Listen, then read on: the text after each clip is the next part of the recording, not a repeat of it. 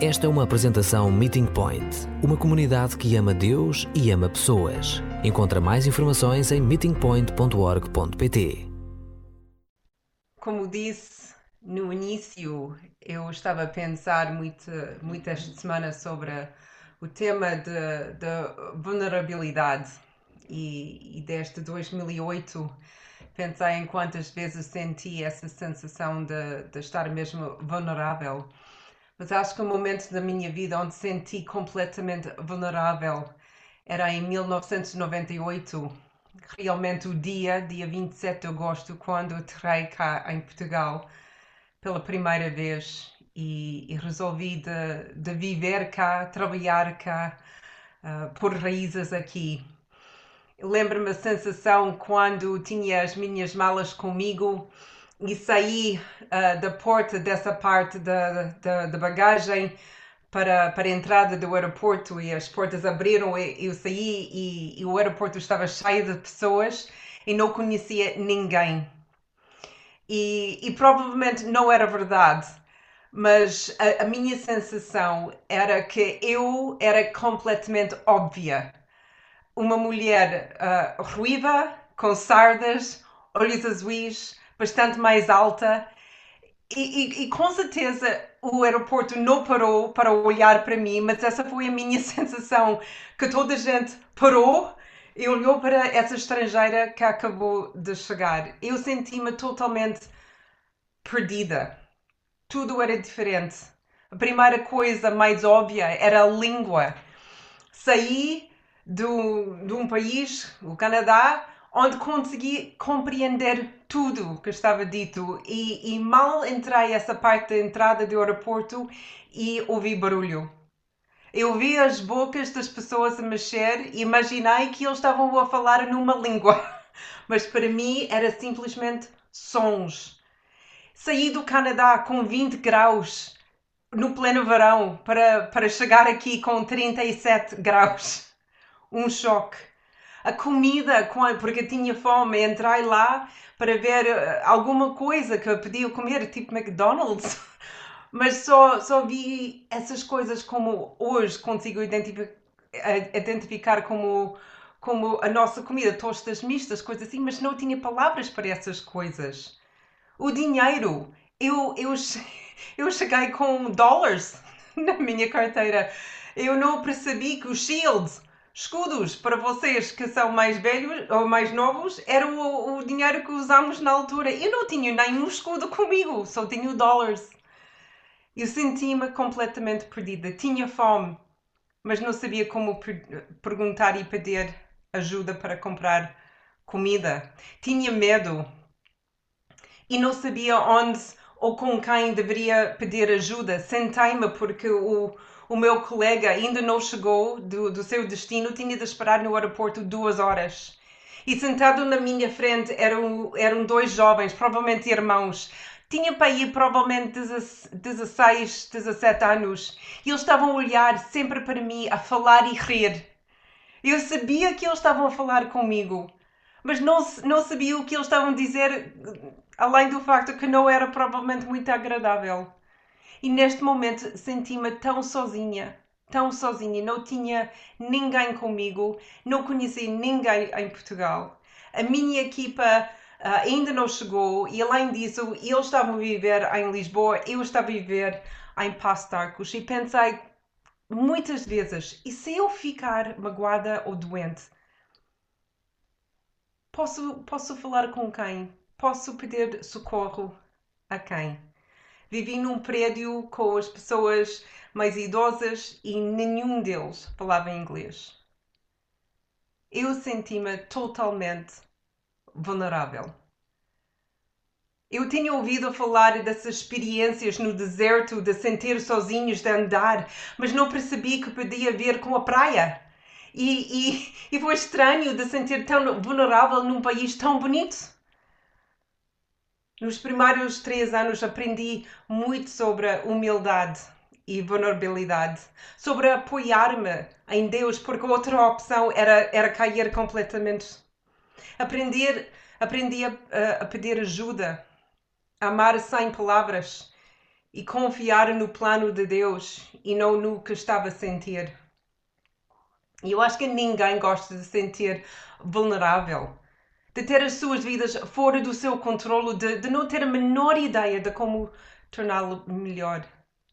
Mas a realidade é que, quer que compreendemos ou não, todos nós somos vulneráveis. E a nossa vulnerabilidade não é um fenómeno recente, tem uma longa história. E a história bem conhecida da Esther conta-nos de cinco pessoas que são vulneráveis. Três deles não entendem a sua vulnerabilidade, enquanto dois deles, como viveram vulneráveis toda a sua vida, aprenderam não só a reconhecê-la, mas a apoiar-se em Deus para salvar e a fortalecer. As duas primeiras pessoas são o rei e a rainha, e vou tentar dizer o nome do rei uma vez, e vocês vão perceber porque o resto do tempo vou usar simplesmente rei porque cheia de chuchuchuchuchu. O rei Xerxes. ok? Não é muito melhor em inglês, mas em português é, é, é demasiadas chuchas para mim. O rei Xerxes e a rainha Basti. O rei tem o reino poderoso que se estende pela maior parte do mundo conhecido. Ele é extremamente rico. Ele tem esse palácio enorme na fortaleza de Susa e tem tudo o que poderia querer, mas nada que realmente precisa. O rei é extremamente orgulhoso do que ele tem e ele sente-se completamente seguro. A sua riqueza, o seu poder e a sua posição devem certamente protegê-lo de qualquer indício de vulnerabilidade. Mas, na verdade, nunca estamos tão vulneráveis quando, como quando pensamos que temos tudo controlado ou quando confiamos no que fizemos para ter segurança e proteção. Bem, em capítulo 1, esse rei dá uma festa que dura mais que seis meses e no final, quando todos estão mesmo bêbados e muito felizes e, e, e têm todos os seus desejos uh, concretizados, o rei decide de fazer mais uma coisa. Ele tem essa mulher, a rainha Vasti, que é, que é mesmo bonita, é, ela é famosa pela sua beleza. E ele tem a ideia de convidá-la para, para sair da sua festa para entrar na festa do rei. E o texto diz que ele chama-a para, para, para chegar à sua festa com a coroa. Eu acho curioso que ele não menciona outra coisa que ela deve estar a usar. E se calhar ele só queria ela chegar com uma coroa. E esse foi o problema. Então basta e até esta, esse momento também sentia completamente segura. A sua beleza deu-lhe tudo o que sempre quis. O marido dela, o rei, é, é o homem mais poderoso do mundo. Ela tem todo o luxo que ela conseguia imaginar. Ela também vive numa grande palácio e tem muita proteção. O que poderia uh, prejudicá-la? Ela não entende que sua maior vulnerabilidade reside no carácter do seu marido. E com esse pedido obsceno, ela é forçada a fazer o que ele disse e enfrentar uma situação perigosa e humilhante, ou ela pode proteger a si mesma e a dignidade da sua posição. E ela escolhe a segunda opção e ela paga um, paga um preço por isso. Ela tem de viver em exílio, perde o seu título e a sua posição. Um pedido e o mundo dela muda completamente.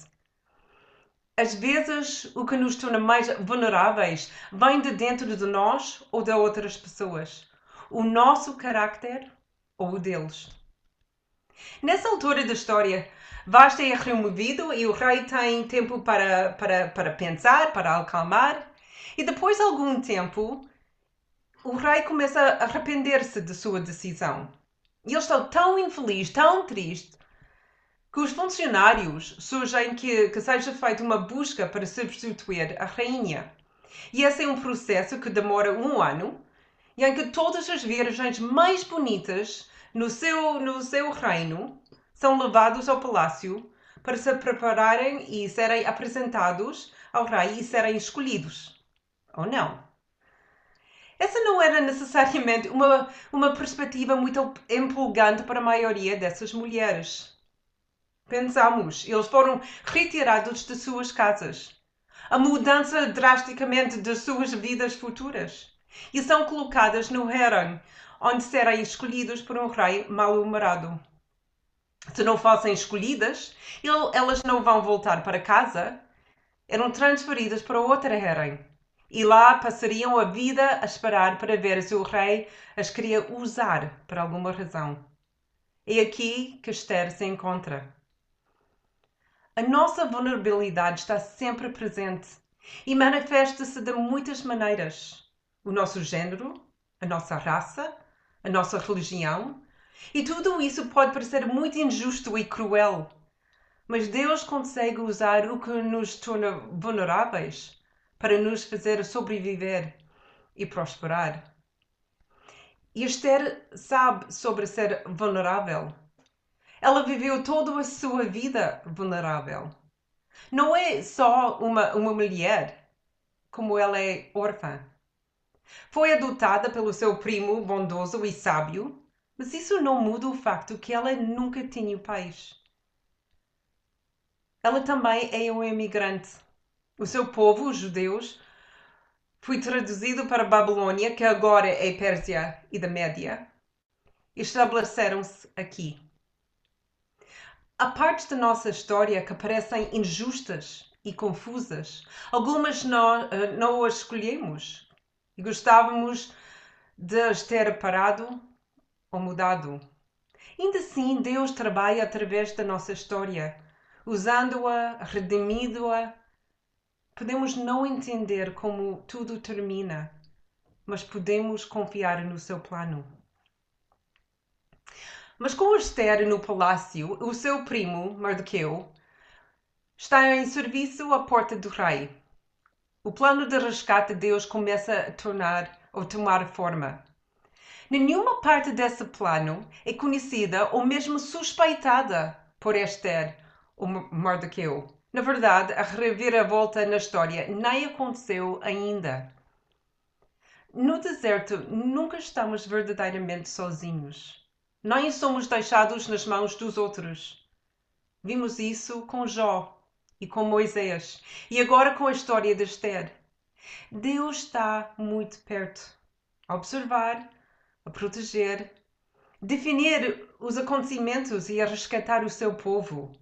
Na história de Esther, Deus nunca é mencionado, mas ainda assim a sua presença é tão evidente. Esther é escolhido, como sabemos, pelo rei e agora ela é a rainha. Mas o seu aspecto mais vulnerável ainda é desconhecido devido ao sábio conselho do seu primo Mardoqueu, que lhe disse para não falar sobre a sua família, não falar sobre a sua religião nem a fé. Ninguém deve saber que ele é judeu. Mordecai, por outro lado, não esconde quem é. Ele é conhecido na fortaleza. Ele é respeitado. E um dia, quando ele está a trabalhar, ele ouve um plano para assassinar o rei. E Mordecai decide não ignorar o que ele ouviu ou guardá-lo por si. Ele dá essa informa informação a Esther, que diz ao rei, e a conspiração está parada, graças a Mordecai. Às vezes, ser vulnerável é a melhor escolha. Estar seguro pode levar-nos para longe de Deus, em vez de parar, uh, em vez de para mais perto dele.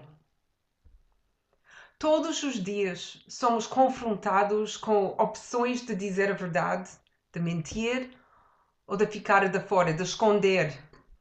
Avançar pode nos colocar num lugar vulnerável a justiça é a única opção de Mordecai e a obediência é de Esther. Mesmo com as suas vidas em risco, eles escolhem o que é certo e não é o que seguro.